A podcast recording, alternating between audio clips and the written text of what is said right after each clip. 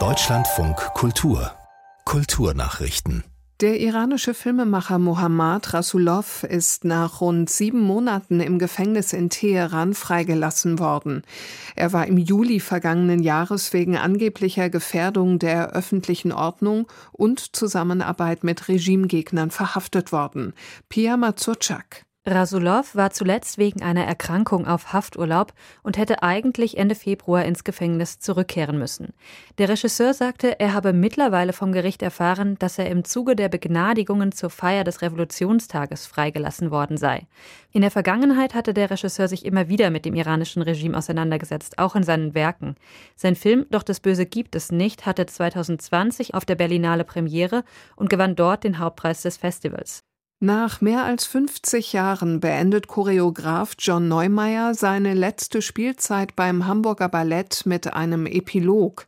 Neumeier erklärte, diese zusätzliche 51. Saison in Hamburg sei auch für ihn eine Überraschung. Eigentlich wollte der 83-Jährige in diesem Sommer aufhören. Nachdem der Choreograf Demis Volpi Ende Oktober als Neumeiers Nachfolger vorgestellt wurde, hatte er jedoch um eine 51. Spielzeit verlängert. Der 36 Jahre alte Direktor des Balletts am Rhein in Düsseldorf wechselt erst im Sommer 2024 an die Elbe. Neumeier erklärte, selbstverständlich könne er das Ensemble, das er seit 50 Jahren aufgebaut habe, nicht im Stich lassen.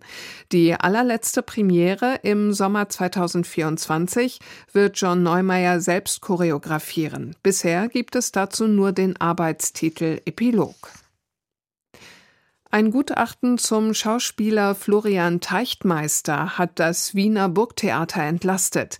Der Schauspieler ist angeklagt, weil er kinderpornografisches Material besessen hat.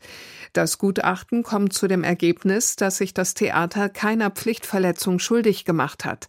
Allerdings hätte der Fall besser dokumentiert und der Schauspieler weniger häufig und in weniger prominenten Rollen besetzt werden können, heißt es darin.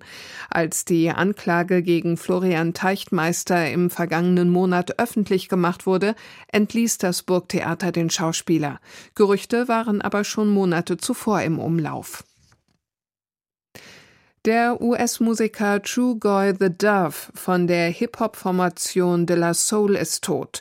Übereinstimmenden Medienberichten zufolge starb der Künstler im Alter von 54 Jahren.